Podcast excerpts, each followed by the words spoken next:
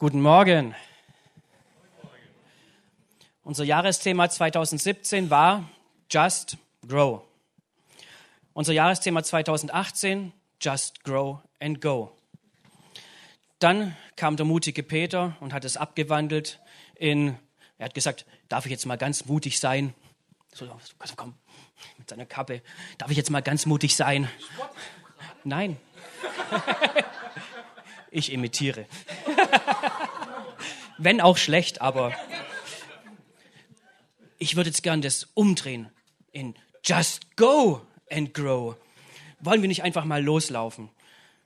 Und dann kam letzten Sonntag der Überflieger Marco. Was hat der gemacht? Just grow and flow und flieg. Fly, äh, fly, fly, fly. Just, flow. Ja, jetzt, ja, Moment. Okay, seid ihr bereit für Just Grow 5.0? Seid ihr bereit? Okay, schnallt euch an. Vom Himmel wieder zurück auf die Erde. Just grow and go with the flow. Oh. Mit dem Fluss gehen oder mit der Strömung gehen, mit der Strömung schwimmen oder sich einfach vom Geist Gottes leiten lassen. Oder biblisch ausgedrückt, wandelt in den Werken, die Gott bereitet hat. Just grow and go with the flow. Im Gehen schiebt sich der Weg uns unter die Füße. Und ich möchte aus Psalm 86 die Verse 9 bis 11 lesen. Alle Nationen, die du gemacht hast, werden kommen und vor dir anbeten, Herr, und deinen Namen ehren, weil du so groß bist und Wunder tust und allein Gott bist. Weise mir, Herr, deinen Weg, damit ich in deiner Wahrheit lebe. Erhalte mein Herz bei dem einen, dass ich deinen Namen fürchte. Ehrfurcht vor Gott geht Hand in Hand mit Ehrfurcht vor dem Wort Gottes, vor der Bibel. Richtig? Die Bibel, das Wort Gottes, ist das Wichtigste, was wir hier haben auf dieser Erde. Es ist der Schatz, den wir in unseren Händen halten können. Es ist der Schatz, der Leben rettet, der Leben verändert, der neues Leben schenkt, neue Perspektive schenkt. Welchen Stellenwert nimmt bei dir die Bibel ein? Du bist Christ. Du bist Christ, Ausrufezeichen. Die Bibel sollte den höchsten Stellenwert in deinem Leben haben. Noch vor deinem Tablet, iPhone und sonst irgendwas. Es sei denn, da ist eine Bibel-App drauf. König David hat dieses Gebet in großer Bedrängnis gesprochen. Aber trotz aller Bedrängnis ist es ein Gebet voller Anbetung und des Lobes über Gott. Trotz aller Widrigkeiten, die um König David geherrscht haben, gibt er Gott die Ehre. Und was er noch macht in den Versen, wir sehen, ein König beugt sich vor dem König. König David hat seinen Thron verlassen und hat Gott auf den Thron gesetzt. Er hat sich ihm untergeordnet und gesagt, weise mir, Herr, deinen Weg, damit ich in deiner Wahrheit lebe erhalte mein Herz bei dem einen, dass ich deinen Namen fürchte. Stellt euch vor, ein König, ein ganzes Königreich ist ihm untertan. Alle spuren und machen und sagen, was er sagt und führen aus, was er sagt. Aber er, der König, der ein ganzes Land, ein ganzes Volk regiert, ordnet sich dem König unter, verlässt seinen Thron und bittet Gott und fleht ihn an in Zeiten der Bedrängnis und Not. Herr, hilf mir. Zeig du mir deinen Weg.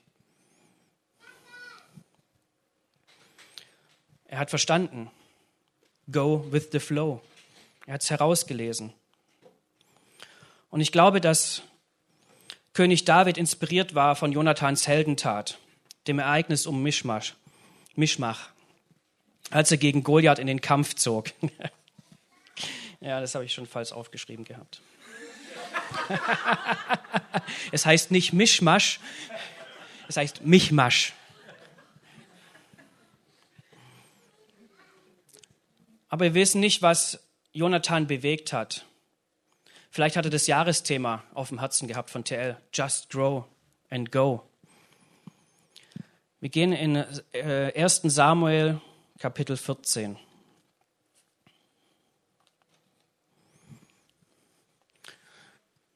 Genau.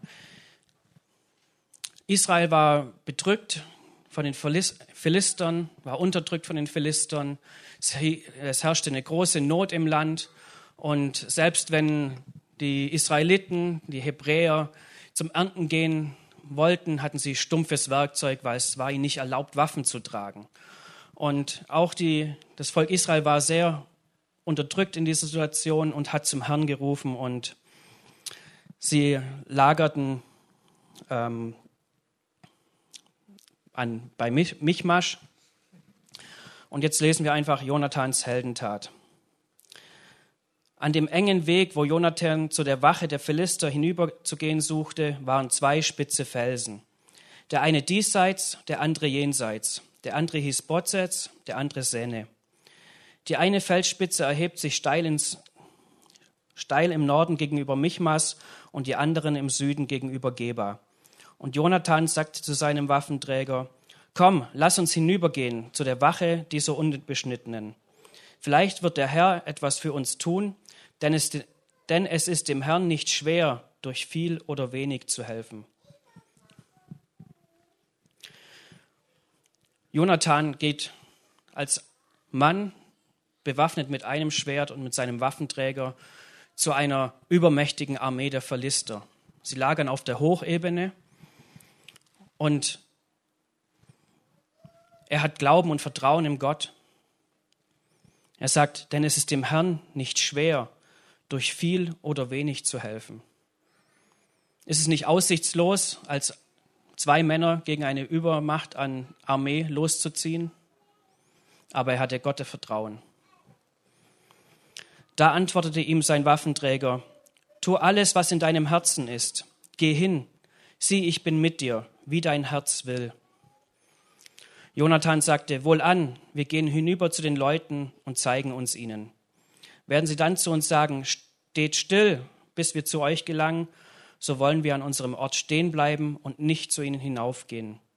Werden sie aber sagen, kommt zu uns herauf, so wollen wir zu ihnen hinaufsteigen, denn der Herr hat sie in unsere Hände gegeben und das soll uns zum Zeichen sein. Als sich nun beide der Wache, als sich nun beide der Wache der Philister zeigten, sagten die Philister, Seht, die Hebräer sind aus ihren Löchern hervorgekommen, und diese, in die sie sich verkrochen hatten. Und die Männer der Wache antwortete Jonathan und seinem Waffenträger, Kommt herauf zu uns, so wollen wir es euch wohl lehren. Da sagte Jonathan zu seinem Waffenträger, Steig mir nach, der Herr hat sie, hat sie in die Hände Israels gegeben. Was können wir lernen von Jonathan? Er hat auf den Herrn gehört. Er hat den Herrn gefragt. Und wie bei Gideon lesen wir, er hat ein Vlies ausgelegt. Er hat gesagt zu seinem Waffenträger, hey, wenn die uns rufen, wir kommen unten von dieser Stelle, durch die enge Schlucht steigen wir hoch. Und wenn sie uns rufen, dann haben wir ein Zeichen von Gott. Dann wissen wir, der Herr hat unsere Feinde in die Hände Israels gegeben. Dann werden wir sie besiegen. Zwei Mann gegen eine Übermacht. Legen wir ein Fließ aus in unserem Leben? Wie oft machen wir das? Wie oft stehen wir an einer schweren, aussichtslosen Lage, in einer Situation und fragen uns, wohin gehen, rechts oder links? Wie soll ich mich entscheiden? Haben wir die Sensibilität, Gott zu fragen, und zu sagen, Herr, gib mir ein Zeichen.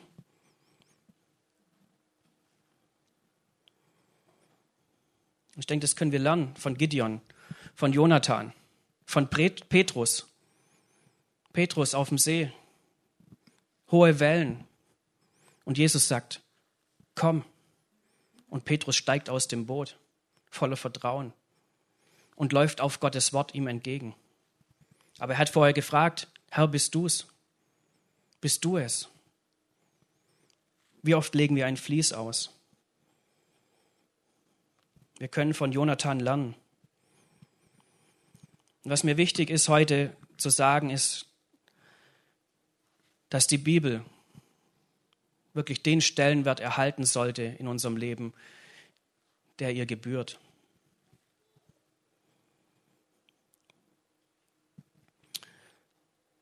Als Jonathan hinaufging oder die Philister ihn gerufen hatten, ging er hinauf und der Herr gab, wie versprochen, die Philister in seine Hände. Es brach ein großer Schrecken aus und das ganze Heer der Philister war durcheinander, ging hin und her. Sie metzelten sich gegenseitig ab, obwohl nur Jonathan und sein Waffenträger da waren und mehrere Mann erschlagen hatten. Aber es ging ein Gottesschrecken durch das Feld.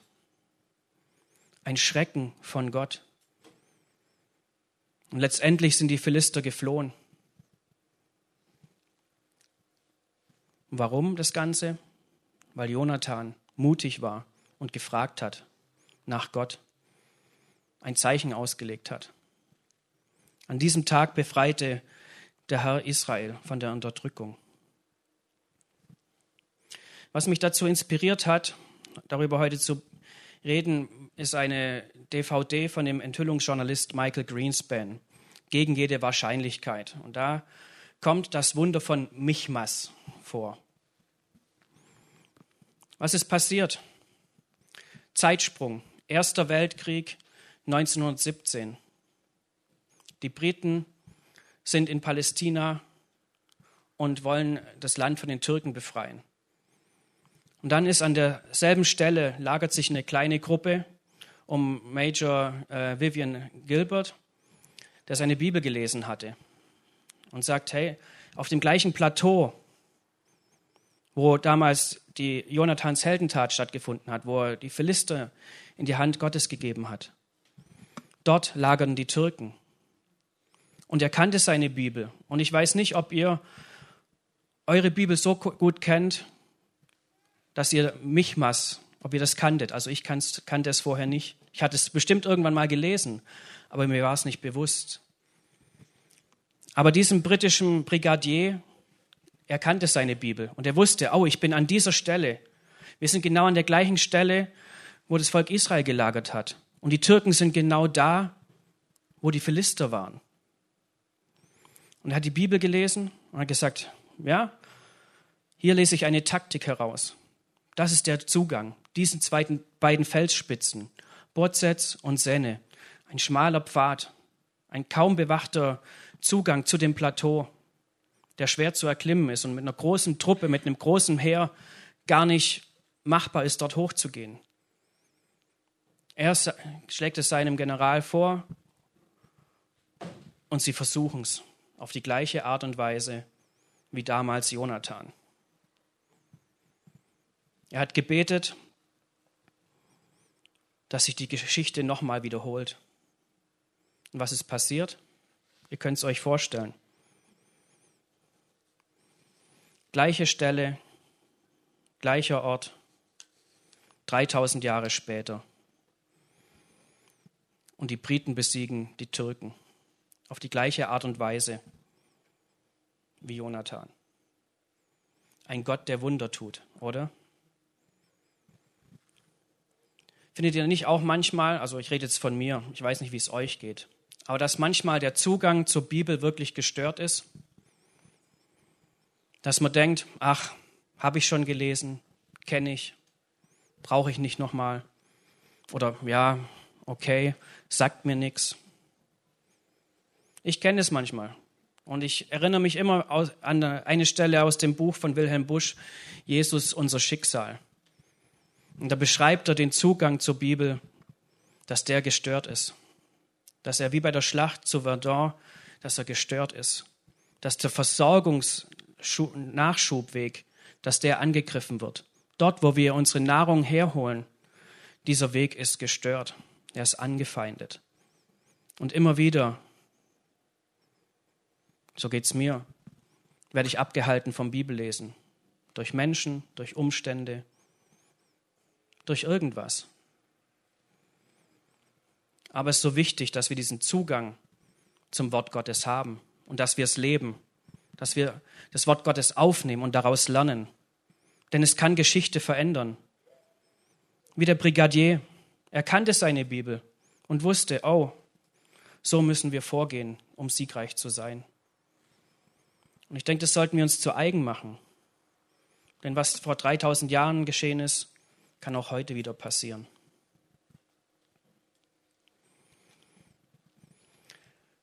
Wir waren als, ähm, als Familie auf der Sommerbibelschule in Bad Gandersheim dieses Jahr. Und es war eine tolle Zeit. Ist klar, du hast Zeit. Ich hatte so mehr oder weniger Arbeitsurlaub. Meine Frau, Familie durfte mit. Und es war eine tolle Zeit auch für die Kinder im Kids-Treff, dort zu, mit Gott Wortes, das Wort Gottes eine Woche lang zu wenden und zu drehen und zu erfahren und zu hören. Aber dennoch herausfordernd, auch für unsere Kinder.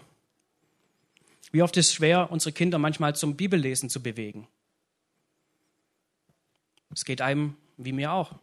Manchmal kommt man da nicht weiter. Das ist, das ist gut für dich, nimm es doch. Nee, ich will lieber was anderes. Ja? Aber ich war dankbar für die Zeit in Gandersheim und auf der Rückfahrt ist mir ein Impuls gekommen. Und ich denke, dass es ein Impuls ist, der von Gott ist. Wie man seine Kinder dazu bekommt, Bibel zu lesen. Ich möchte vorausschicken, dass ähm, wir wirklich eine Form für unsere Kinder finden müssen, die ihnen dient und gut tut, ohne es ihnen aufzustülpen, die einfach natürlich und authentisch ist.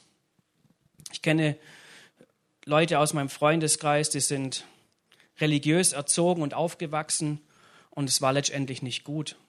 Deswegen müssen wir eine Form finden, die ihnen dient, dass sie was aus dem Wort Gottes herausziehen, ohne dass sie bedrückt, erdrückt werden durch religiöse Zwänge. Aber jetzt kommt der Impuls, den ich bekommen habe. Ich habe es an was gekoppelt. Meine Kinder spielen gern, die zocken gerne auf dem iPad und auf dem Handy. Ein harmloses Spiel, so ein Bauernhof-Strategiespiel, wo man Kühe füttern muss und so einen Bauernhof hochziehen muss. Und ich habe mir gedacht, ey, da geht so viel Zeit drauf. Diese Spielerei, diese Zockerei, die müssen ihre Priorität im Leben finden. Die Bibel ist viel wichtiger. Ja? Aber ich kenne auch mich in jungen Jahren. Und ich habe gerne gespielt. Ich habe auch gerne Computer gezockt. Aber, jetzt kommt der Impuls. Ich habe gesagt, okay Kinder, ihr dürft, ihr dürft zocken. Und zwar, wenn ihr ein Kapitel in der Bibel lest, dann dürft ihr fünf Minuten zocken. Ja, das Verhältnis ist okay, oder? Für meine Tochter, die noch jünger ist, die langsamer liest, ist das Zeitlimit anders. Aber ihr könnt euch nicht vorstellen, wie es bei uns zu Hause aussieht. Erster Tag, ich wach auf, finde beide Kinder bibellesend im Bett.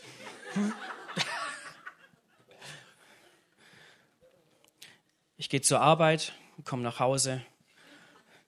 Ich finde beide Kinder bibellesend vor. Es ist einfach nur eine Motivation, Bibel zu lesen.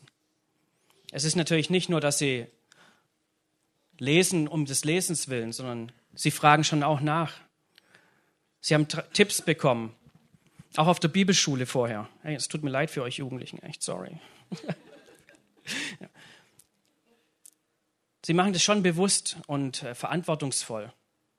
Sie beten vorher. Beten vorher und sagen, hey, Herr, lass mich verstehen, was ich lese. Heiliger Geist, schließ mir dein Wort auf. Lass mich erkennen. Und so wie wir sie sehen, erleben, haben sie Freude daran. Sie haben Freude daran, Bibel zu lesen und zu zocken. Und sie haben eine Strichliste. Jedes Mal, wenn sie ein Kapitel gelesen haben, machen sie einen Strich und dann wissen sie, ah, ich darf so und so lang zocken am Tag. Es dient der ganzen Sache. Wisst ihr, ich hatte ein sehr nachdenkliches Treffen in der Synagoge letztens. Wir hatten äh, Geld gesammelt äh, für eine neue Tora-Rolle für die Synagoge hier in Stuttgart und haben das, den Scheck irgendwann überreicht, sind hingefahren, das ganze Team. Lisa war auch mit dabei.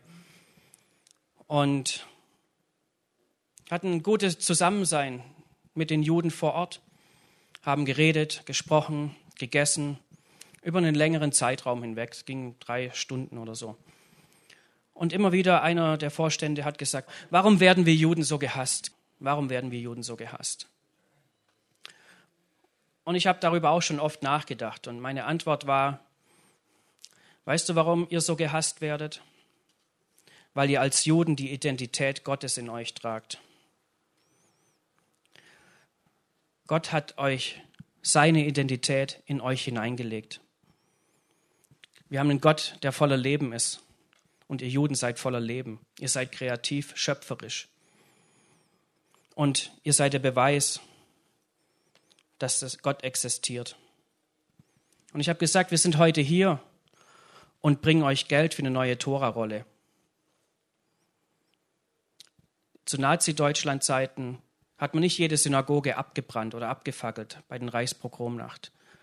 Aber was man gemacht hat, ist, dass man das Wort Gottes, die Tora, herausgeholt hat und auf die Straßen geworfen hat und darauf rumgetrampelt ist. Man hat das Wort Gottes geschändet. Und mir ist einfach wichtig zu sagen, dass wir dem jüdischen Volk was schulden. Denn sie bewahren die Identität Gottes. Sie sind der Beweis, dass Gott lebt, dass er existiert. Und Gott hat einen größeren Plan. Er ist dabei, wiederherzustellen, wieder aufzurichten. Und wir sehen uns so sehr nach kleinen Wundern oder großen Wundern. Wir sehen uns so sehr danach, dass Menschen geheilt werden. Wir sehen uns so sehr danach, dass Wunder um uns herum passieren. Aber haben wir auch den Blick dafür, dass Gott ein ganz großes Wunder dabei ist zu vollbringen? Dass er seine Wiederkunft vorbereitet und dass er dafür das Volk der Juden gebraucht, dass er Israel wiederherstellt. Lassen wir heute wieder zu, dass auf Gottes Wort herumgetrampelt wird. Welchen Stellenwert geben wir dem Wort Gottes? Setzen wir uns ein, wenn irgendwo gegen das Wort Gottes geredet oder gewettert wird? Stehen wir auf? Erheben wir unsere Stimme?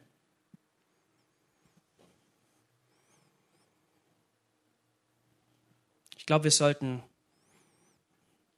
der Bibel einen neuen Stellenwert wieder einrichten in unserem Leben. Sein Wort aufnehmen, es lesen, davon lernen. Denn so wie König David sagt, alle Nationen, die du gemacht hast, werden kommen und vor dir anbeten, Herr, und deinen Namen ehren. Wo wird es passieren? Wo lesen wir in der Bibel, dass der Herr wiederkommt? Es wird in Israel sein, in Jerusalem. Und was dort vor Ort passiert, daraus können wir lernen und beobachten und sehen, ja, wie weit die Zeit ist. Ich würde euch bitten, dass ihr einfach kurz aufsteht.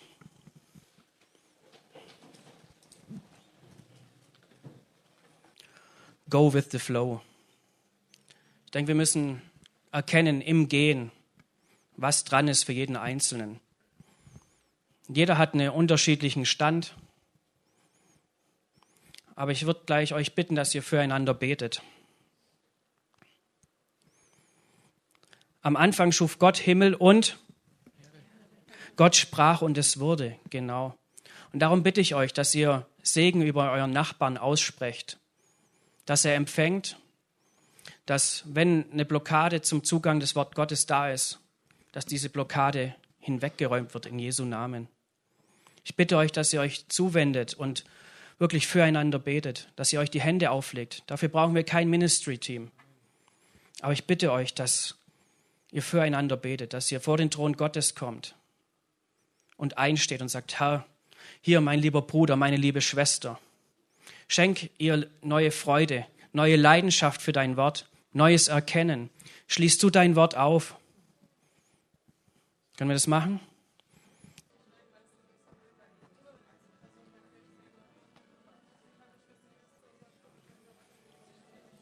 Herr Jesus, wir geben dir die Ehre über unser Leben, über dein Wort.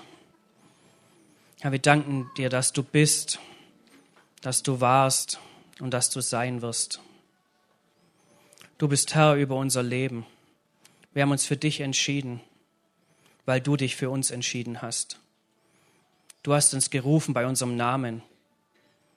Du kennst uns durch und durch. Du bist es, der am Kreuz für uns gestorben ist, der auferstanden ist und der lebt. Herr, du hast das Grab verlassen. Durch dich dürfen wir frei sein und leben. Und ich danke dir, dass du uns deinen Heiligen Geist gegeben hast, der uns führt und leitet. Und so bitte ich dich, dass du jede Barriere hinwegräumst, die uns hindert, dein Wort zu nehmen, es zu lesen, uns daran zu freuen, darin zu leben, es zu tun, es zu umzusetzen. Herr, ich bitte dich, hab du Gnade über uns und entfach du die Flamme neu in uns, dass wir brennen für dich, wie wir am Anfang gesungen haben. Jesus, mein Herz brennt für dich. Lass es nicht nur Lippenbekenntnis sein, sondern lass es wirklich unser Herz in ja, in Flammen aufgehen und lodern und brennen, Herr, um deines Namens willen, weil wir erkennen in unserem tiefsten Innern, wer du bist und wie du bist. Herr, segne jeden Einzelnen und ruf du, ruf du, klopf du auf die Schulter und zieh unsere Aufmerksamkeit zu dir, weg von allen anderen Götzen. Zieh unsere Aufmerksamkeit auf dich. Zieh uns hin zu dir. Herr, ich danke dir, dass du uns vorbereitest, heilig zu sein, heilig zu leben. Danke, dass du uns auf die Ewigkeit vorbereitest, in der wir mit dir sein werden. Herr, dir sei die Ehre. In Jesu Namen. Amen. Ich weiß nicht, wie ihr die Bibel kennengelernt habt, aber vielleicht hilft es euch, einen Start wieder zu finden in der Bibel, wenn ich sage, wie es bei mir war. Ein Mensch, ein Freund von mir ist hergekommen und hat mir sein Wunder erzählt, wie er frei geworden ist von Heroin. Und es hat mich so gepackt und ich habe mich gefragt, hey, kann das sein, dass mein Freund hier von jetzt auf gleich frei ist von Heroin? Kann es wirklich sein? Stimmt es, was er sagt über Jesus? Und ich habe angefangen, die Bibel zu lesen. Ich habe eine Bibel gekauft und angefangen zu lesen. Aber er hat mir Tipps gegeben, was, wie ich die Bibel lesen soll. Als Nicht-Christ fängst du ja normal beim Buch, fängst du ja normal vorne an, oder? Manche fangen auch hinten an, gell? Die lesen zuletzt. Wer von euch ist da? Wer liest? Aha. Du liest das Ende zuerst. Ob es sich auch lohnt, das Buch zu lesen. Hast du es bei der Bibel auch so gemacht? Genau, und er hat mir gesagt, fang, oder den Tipp, den er von Christen bekommen hat, und ich finde es einen sehr wertvollen Tipp, ist, fang im Neuen Testament an, fang bei Matthäus an. Wenn du zu den Geschlechtsregistern kommst, lese einfach weiter, hör nicht auf. Aber eines, das Wichtigste, was sie gesagt haben, bevor du Bibel liest, bitte den Heiligen Geist darum, dass du verstehst, was du liest. Ihr müsst euch vorstellen, ich war nicht in der Gemeinde. Ich war in irgendeinem Wohnzimmer von einem Freund und habe da Bibel gelesen. Ich hatte keine Gemeinschaft mit Christen. Was ich hatte, war das Wort Gottes. Und mit diesen Tipps habe ich angefangen zu lesen. Und wenn du jetzt vielleicht dastehst und sagst, ah, okay, Matthäus kenne ich, habe ich schon oft gelesen, will ich nicht nochmal. Kann ja sein. Bitte Gott, dass er dir eine Stelle zeigen soll, wo du anfangen sollst. Vielleicht sind es die Psalmen, kurz und knackig, erzählen kurze Geschichten mit Situationen, die du vielleicht kennst oder Situationen, in denen du gerade bist. Vielleicht stehst du auf Witze, kurz und knackig, dann lest doch Sprüche, kurze Sätze, aber so auf den Punkt. So auf den Punkt. So, die Sprüche war so eins meiner letzten Zünglein an der Waage, wo ich gelacht habe, als ich das erste Mal gelesen habe und wo ich wusste, ja, genau, genau so ist es. Das ist richtig. Ja, vielleicht ist es das Kleine, das dich lockt. Oder aber du gehst in eine, eine Bibel-App, holst eine Bibel-App, gibt es Bibellesepläne. Lass dich inspirieren von dem, was da gibt. Oder setzt euch einen Reminder im Kalender. Nehmt euch eine Zeit, lasst euch erinnern, wirklich technisch von der Uhr. Und sagt, hey, genau jetzt ist die Zeit, fang an, Bibel zu lesen. Amen.